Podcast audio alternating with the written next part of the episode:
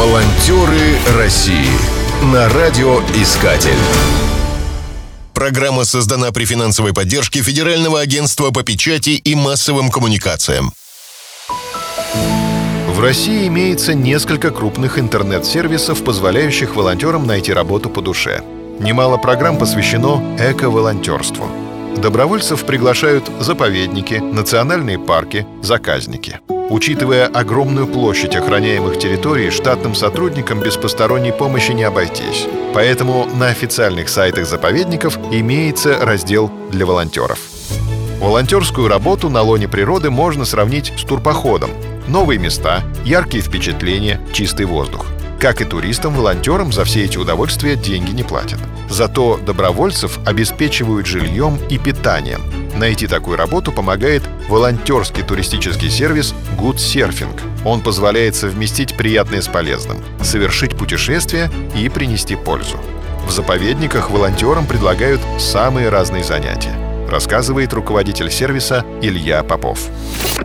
Вопреки стереотипам, зеленые волонтеры не убирают мусор. Они расчищают и прокладывают экотропы, подсчитывают животных, строят защитные сооружения и прикормочные станции – Сейчас востребовано интеллектуальное волонтерство. Например, требуется перевести на иностранный язык сайт заповедника, оказать юридическую помощь или рекомендовать способы увеличения туристического потока. Это очень большая и важная работа. Мы стремимся к тому, чтобы переориентировать людей именно на интеллектуальное волонтерство, потому что от него эффект больше.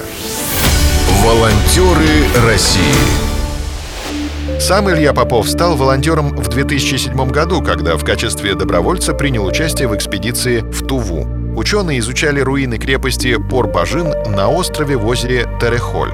В качестве организатора выступила МЧС России. За Тувой последовали Красноярский край и Непал. А в Воронежской области возле села Костенки Илья откапывал мамонтов. Этот опыт пригодился ему для создания сервиса Surfing. Сотрудничество с Русским географическим обществом позволило создать первую российскую выездную школу медиа-волонтеров. После окончания курсов добровольцы отправлялись в экспедиции, организуемые Русским географическим обществом. Там они на практике закрепляли теоретические знания. Выгода была обоюдной. Географическое общество получало рабочие руки, а волонтеры — возможность своими глазами увидеть редкие места. В настоящее время выбор у зеленых волонтеров довольно большой. Национальный парк Угра, Тигерецкий заповедник, Кенозерский национальный парк. Всем нужны помощники. Статистика сайта Good Surfing свидетельствует о том, что наибольший интерес вызывают экзотические места вроде Камчатки, но и другие регионы России пользуются спросом.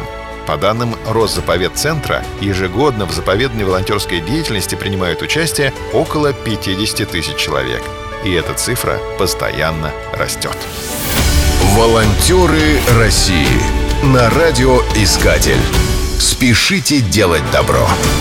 Программа создана при финансовой поддержке Федерального агентства по печати и массовым коммуникациям.